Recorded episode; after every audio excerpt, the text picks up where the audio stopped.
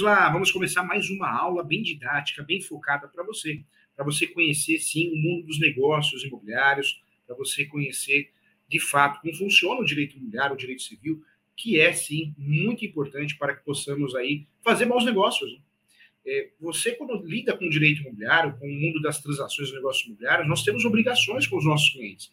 E essas obrigações vão além da simpatia, da educação, são obrigações pelo fato de ter conhecimento. Nós temos que ter conhecimento para ajudar o nosso cliente e conduzir a transação da forma mais adequada possível. Hoje eu quero trazer para você aqui um assunto muito importante, que é o uso capião, tipo, os principais requisitos, espécies, mas eu quero também, também falar com você sobre a educação compulsória, porque já tem gente fazendo confusão, falando bobagem.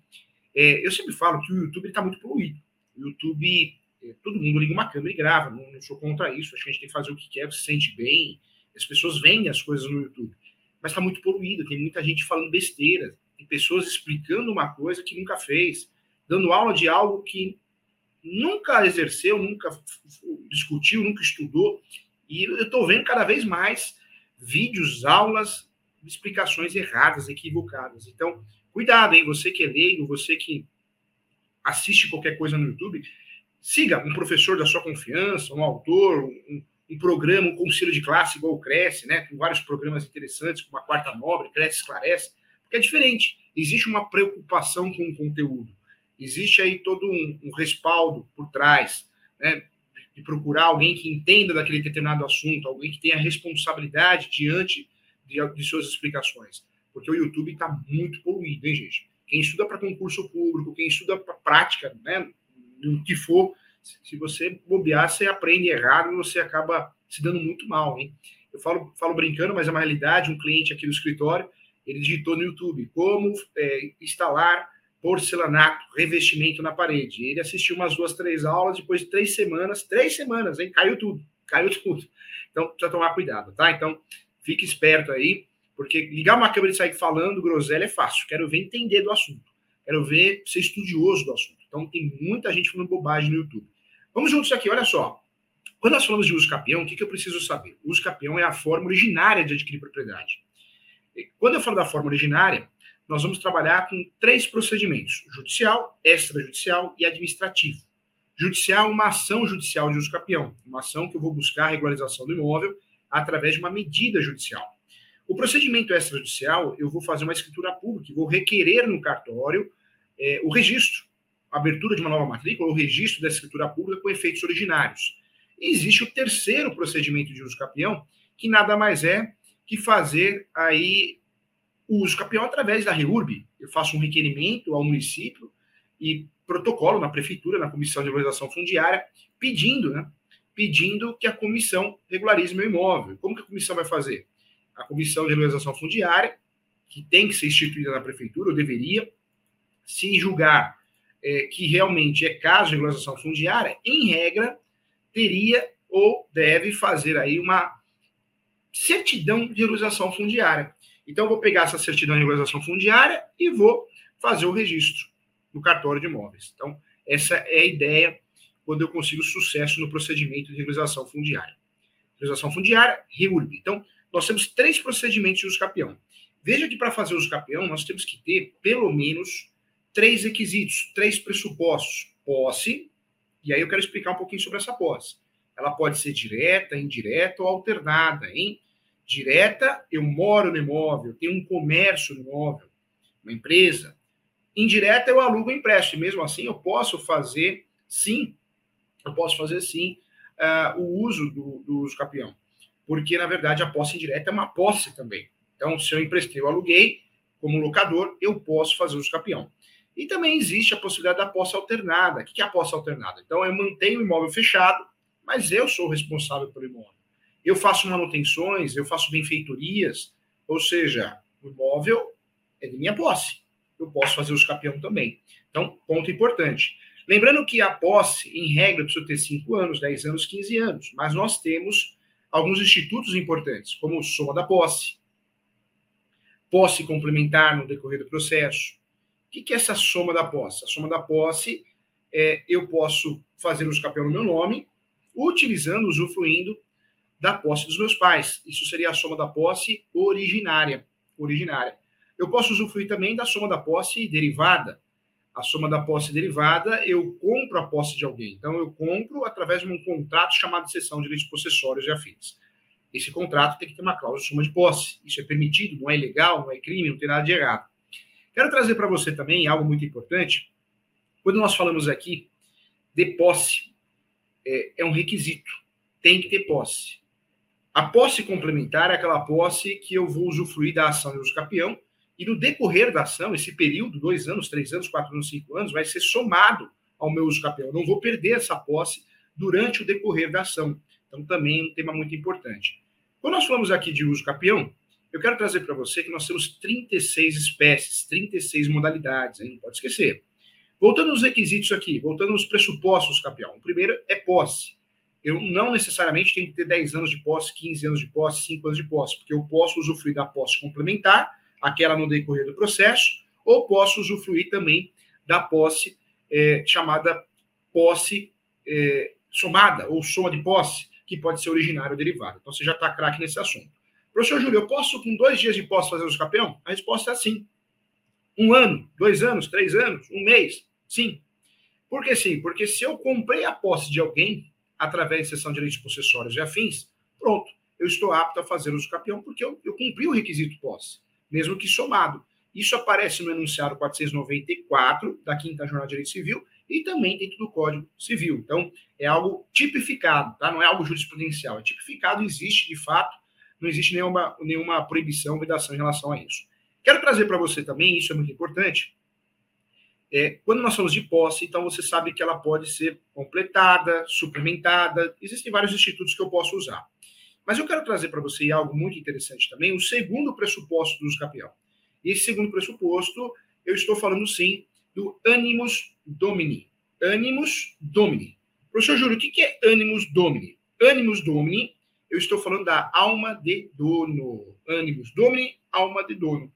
Quando nós falamos de animus domini ou animus dominis, alma de dono, eu tenho que me sentir dono para fazer os campeão. Eu, na minha cabeça, eu sou dono. Para as pessoas, de forma notória, eu sou proprietário. Não sou, só tenho a posse mas esse requisito é necessário também. E o terceiro requisito, pressuposto, o pressuposto material, que também não pode faltar, é a posse mansa pacífica.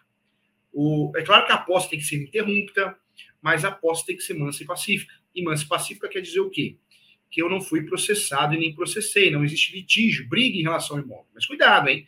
Notificação, boletim de ocorrência, é, alegações verbais, ações em andamento de outros, outros gêneros, ações petitórias e possessórias sem o trânsito julgado não vão gerar é, a, a, inépcia né, da posse mansa pacífica. Eu só deixo de ter a posse mansa pacífica a partir do momento que eu é, perdi a ação. Ocorreu o transjulgado, não está em grau de recurso. Então, fique atento em relação a isso. Tá importante a gente discutir, importante falar sobre isso.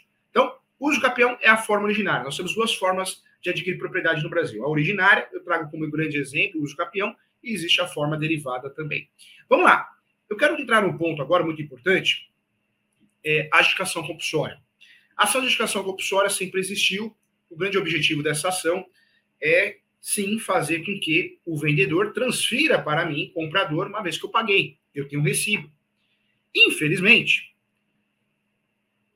muitos vendedores, após a venda do imóvel, ficam se negando a transferir, somem, desaparecem. Eu não consigo transferir o imóvel para mim. Então, eu faço a ação de adjudicação compulsória. Surge de 15, 15 anos para cá a figura da adjudicação compulsória inversa. O que é essa adjudicação compulsória inversa? Pode o vendedor fazer essa ação contra o comprador. Então, o vendedor pode ser parte legítima ativa, pode ser autor dessa ação. Então, surge no cenário a adjudicação compulsória inversa. Mas a grande novidade desse ano é a adjudicação compulsória extrajudicial. A ação de adjudicação compulsória extrajudicial surge com a Lei 14.000 382 de 2022, que trouxe grandes novidades no campo registral. Além da possibilidade de alteração extrajudicial do nome civil, que não é bem assim, eu já expliquei, inclusive, no bate-papo essa semana, é, ela trouxe a inovação da adjudicação compulsória extrajudicial. Quando nós falamos da adjudicação compulsória extrajudicial, é forma derivada, então existe recolhimento de tributos. Atualmente, nós temos a previsão legal no 216B da Lei de Issos Públicos, que é a Lei 6.015.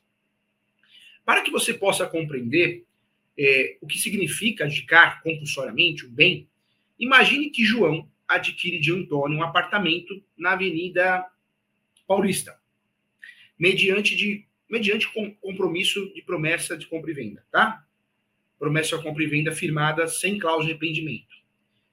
Diante disso, e devidamente registrada no cartório, foi feita a verbação no cartório de imóveis competente, mesmo com o pagamento das prestações acordadas, o promitente vendedor se recusa a otorgar a escritura pública definitiva em favor de João.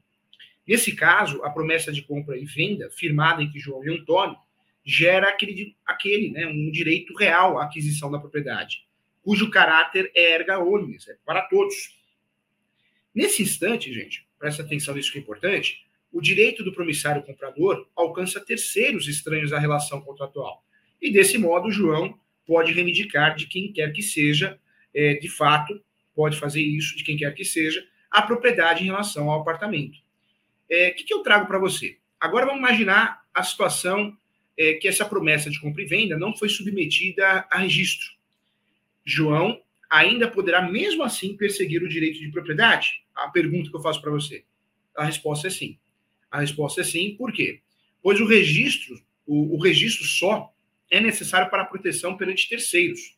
Em outras palavras, gente, eu quero, quero trazer para você que a sua formalização para a produção de efeitos materiais decorrentes da relação obrigacional entre os contratantes, de fato originários, é dispensável.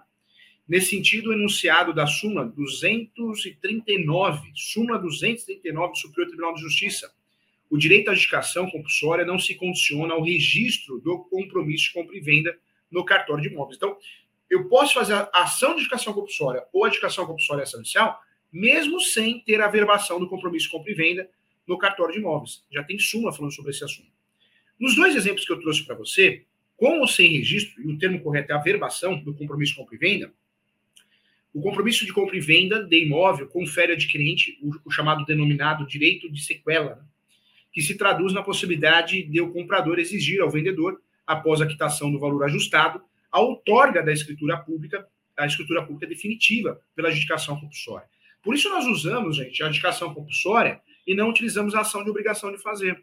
Porque a ação de obrigação de fazer, nós vamos, na verdade, fazer com que é, o sujeito seja obrigado a transferir, sob pena de multa, mas não vai resolver a situação.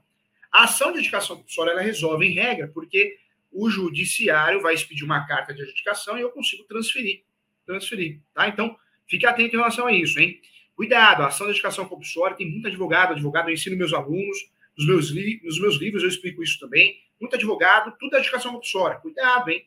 Quando existe a possibilidade de fazer uso capião, talvez a melhor alternativa seja o uso porque a educação compulsória é traiçoeira, porque você pode ganhar quando faz judicial e não levar, não conseguir registrar, tá bom? Então, fica tranquilo em relação a isso, porque se você perceber que o seu cliente tem aí todos os pressupostos, eu, na verdade, vou usufruir sempre do uso. Então, muito importante isso, bater um papo sobre isso, tá bom? Vamos lá. Atenção aqui, eu peço a você muita atenção. Então, estamos falando de direito de sequela, tá? Que se traduz na possibilidade de o um comprador exigir do vendedor, após a quitação do valor ajustado, a outorga da escritura definitiva pela adjudicação compulsória. Esse procedimento eram imprescindíveis, o preenchimento dos pressupostos, chamados pressupostos processuais genéricos, além dos especiais, juntada do instrumento particular de compra e venda, a prova do inadimplemento integral do preço, e também a prova da recusa do vendedor na outorga da escritura pública definitiva. A finalidade da ação judicial de adjudicação compulsória, tanto na forma pura ou inversa que eu expliquei para você, era suprir a vontade da declaração pelo contratante, é, obtendo sim uma ordem judicial, que é a carta de adjudicação, sentença de natureza constitutiva, com efeitos equivalentes para que deve ser levada após o transjulgado, pode deve ser levada ao cartório de imóveis competente para que seja feito o registro. Em suma, né, em resumo, é isso. A adjudicação substitui a recusa do promitente vendedor ou a existência de outros óbitos, outras falhas, outros, outros problemas inevitáveis da transferência do imóvel. Trago como exemplo também o falecimento do vendedor sem a outorga da escritura definitiva, ou também a sua não localização. É um é exemplo claro de adjudicação compulsória. Eu quero trabalhar com você também, eu vou ressaltar aqui, que por se tratar de um direito protestativo, que não se exige é, ou não se extingue pelo uso, né, é o termo correto, direito protestativo não se extingue pelo uso. Não há prazo decadencial para a propositura da ação. Então, um ponto importante, não há prazo decadencial para a propositura da ação, porque é um direito protestativo. Então, não vai se extinguir em virtude da falta de uso. Eu trago para você, de toda forma, a orientação jurídica a mais adequada seria é, que propor a demanda tão logo né, ao comprador efetue o pagamento integral do preço, é, nesse momento, com a adjudicação compulsória extrajudicial, que falta regulamentação, acredito que vamos ter em breve regulamentações para empurrar o uso, a aplicabilidade, agora vale a pena analisar é, se é caso de extrajudicial. Como vale a pena analisar, antes de tudo, se é caso de uso capião. É importante trazer essa informação. É, agora, sem prejuízo da via jurisdicional, nós temos a possibilidade de utilizar a adjudicação compulsória extrajudicial. Lembrando que não é pré-requisito, não preciso fazer a adjudicação compulsória extrajudicial para depois fazer judicial. Não é pré-requisito, então fica muito bem explicado isso. Então, não sou obrigado. A nova lei, gente, confere a legitimidade para o pedido administrativo. Eu não gosto muito desse nome administrativo. É, administrativo dá a entender que eu estou usando os entes federativos, e não é verdade, eu estou usando cartório. Então, o nome correto seria extrajudicial, mas alguns chamam de administrativo. A nova lei, então, ela confere a legitimidade para o pedido administrativo, o extrajudicial com o nome mais adequado, aos sucessores e o promitente vendedor.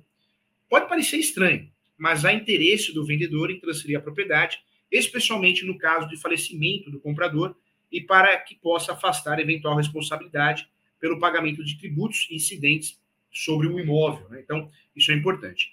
No âmbito da jurisprudência, jamais se admitiu essa possibilidade, ou seja, na prática, somente, somente se considera como legitimado, ativo, para a ação judicial promitente comprador, é, justifico, né, a jurisprudência justifica que esse posicionamento ocorreu a partir da inexistência da previsão legal que autorizasse a extensão da legitimidade ativa para o promitente vendedor. É, isso lá no artigo 1417 até o 1418. Lembrando que a jurisprudência esclarece que sim, é possível a adjudicação compulsória inversa. E nós já temos isso, esse cenário é bem construtivo nesse sentido. A eventual regularização da titularidade do domínio, gente, pelo vendedor, deverá ser buscada mediante ação de obrigação de fazer, quando eu não quero o empurrão do Poder Judiciário. Eu já falei aqui que a grande diferença da adjudicação compulsória para a obrigação de fazer é que a obrigação de fazer tem limites. A adjudicação compulsória é uma ação de obrigação de fazer turbinada, porque mais que obrigar o outro a transferir, ela vai resolver através, sim, é, de uma carta de adjudicação. Então, é muito interessante isso. De acordo com o artigo 216b da Lei de Públicos, que é a Lei 6.015, que foi inserido pela Lei 14.382, o pedido administrativo extrajudicial deverá ser instruído com os seguintes documentos, hein? Instrumento de promessa de compra e venda, cessão de direitos, de qual seja qual for, cessão de direitos sucessórios, tem que ter esse contrato. Tem que ter a prova na, na diplência, na diplimento, na diplência não, diplimento, né? A prova que eu paguei, os recibos que eu paguei, então a prova do inadimplemento, não na inadimplência, inadimplência não é caso de adjudicação. É, também é importante também, nesse cenário, eu fazer o recolhimento da transmissão, o ITBI, eu preciso provar. Outro ponto importante, hein? eu preciso da procuração de poderes específicos. E a adjudicação compulsória extrajudicial não exige escritura pública igual os campeões extrajudicial. Não exige, não existe, não exige para que eu consiga fazer o devido registro. Isso aparece aonde? Na própria, no, no próprio conceito da adjudicação compulsória extrajudicial, na própria lei. Não exige a obrigatoriedade de eu fazer uma escritura pública no tabelião de notas, como acontece nos campeão. Eu vou fazer via requerimento diretamente ao cartório, tá? Então, importante. Então, nós temos duas formas de regularizar imóveis, a forma originária e a forma derivada. A adjudicação compulsória seria a forma derivada, seria não, ela é a forma derivada, e o uso capião a forma originária. É, eu quero convidar todos que estão assistindo aqui, se inscreva no canal, clique no sininho para receber as notificações, isso é muito importante. Todas as aulas novas, né, você vai ser avisado. Então, se inscreva tanto no meu canal do YouTube, professor Júlio César Santos, como no canal do Cresce, se inscreva para que você possa acompanhar um conteúdo de qualidade, um conteúdo que tem responsabilidade. Quem está aqui gosta do que faz, entende, né? São, são professores, são doutrinadores, são profissionais da área. Então, cuidado aí com as informações que você acha na internet. Muita gente vendendo um serviço que não sabe fazer. Isso é perigoso, hein? Eu acho que virou bagunça o YouTube. Até para achar música que a gente gosta, você digita, aparece um monte de coisa, música cortada no meio. Como tá ruim de usar o YouTube? Estragaram o YouTube, né, gente? Tá louco. É, com muito carinho. é, eu quero convidar você a fazer minha pós-graduação, quem tiver interesse, tem muitos corretores fazendo, muitos advogados, advogadas. É, você entra lá no site www.portaliso.com.br. Eu, eu sou coordenador de 27 pós-graduações, mas por que eu indico essa? Porque é online, eu consigo lecionar ao Brasil todo, e o valor, né, 980, 80 centavos, um valor muito legal parcelado, então eu acho que o conhecimento não pode ser caro, não pode ser oneroso, todo mundo tem que ter o direito de estudar, se especializar para poder ajudar seus clientes. Então eu convido você, sou coordenador e professor titular do curso, é, e convido você a fazer a minha aposta de direito civil, direito imobiliário, como também tem a pós direito registral notarial, com ênfase em regularização de imóveis e advocacia extrajudicial. São as três postos que eu coordeno, sou coordenador acadêmico do curso, é, coordenador pedagógico, mas sou coordenador acadêmico dessas três pós-graduações. Você que se interessa pelo assunto, leia meus livros também, Direito Imobiliário de AZ, é, Direito Civil, Manual Doutrinário Jurisprudencial, Advogado Imobiliário de Sucesso, tem meu Vademeco, tem também o, o meu dicionário jurídico, então, tudo à sua disposição para você ler, para você estudar. Quem quiser entrar em contato comigo, tem um WhatsApp do escritório, é o 11 9 11 é o DDD, 011 11 e o WhatsApp é o 97685 3891, WhatsApp do escritório, WhatsApp profissional. E o telefone fixo, o 2061-5649, 2061-5649, DD 11 também pode entrar em contato, tá bom? Você que quer participar das lives, tirando dúvidas, eu sempre faço as lives ao vivo também, é, fique atento, fique atento, se inscreva no canal para que você possa ter acesso, tá bom? Lembrando que eu termino a aula aqui, eu começo lá no meu canal do YouTube também o bate-papo, bate-papo com o professor Júlio, eu sempre trago uma uma, uma pessoa do mundo jurídico, uma pessoa é, das transações do mercado imobiliário, e hoje nós teremos uma, um bate-papo muito legal sobre tabelão de notas, tá bom? Então, eu espero você com muito carinho também. Vamos lá, tem dúvidas hoje? Vamos ver se apareceu as dúvidas aqui. Tem, sempre tem, sempre tem os alunos fiéis, né? Depois vamos falar que é sorte. Sorte nada, é disciplina. Monique Cruz, quero desejar a você muita paz, muita saúde, parabéns por você ser estudiosa, viu? É assim mesmo, é isso aí conhecimento ninguém tira de você. A Monique Cruz, que é, é aqui a nossa aluna, sempre está assistindo, acompanhando, fazendo perguntas, participativa mesmo. Em uma compra, quem paga o IPTU e condomínio atrasado? Na verdade, o IPTU e condomínio atrasado é de obrigação do vendedor. Salvo exceção se for pactuado que o comprador vai pagar isso porque foi, foi incluído no negócio. Talvez um desconto no valor do imóvel, alguma coisa nesse sentido. Em regra, é sempre o vendedor, o proprietário. Ele que é o responsável, ele que pode ser executado por essas dívidas, né? cobrado por essas dívidas. Então, é, em regra, sim, é o vendedor que é o proprietário. O comprador só vai pagar isso se for acordado entre as partes de forma consensual. Tá bom, Monique? Sem perguntas boas, hein? A Monique Cruz também pergunta: uso campeão ou educação compulsória? Qual a melhor e a, mais em conta? Sem dúvida nenhuma, ah, com muita propriedade no assunto, o uso capião, quando o nosso cliente tem a possibilidade de fazer uso capião, é a melhor solução. Muito menos oneroso e a chance de ter sucesso é muito grande, porque o cartório dificilmente vai se negar a abrir uma matrícula nova, a registrar a sentença do capião. A educação compulsória, que a gente vê por aí, que eu vejo dos vários alunos meus que não conseguem, ganham ação e não conseguem registrar.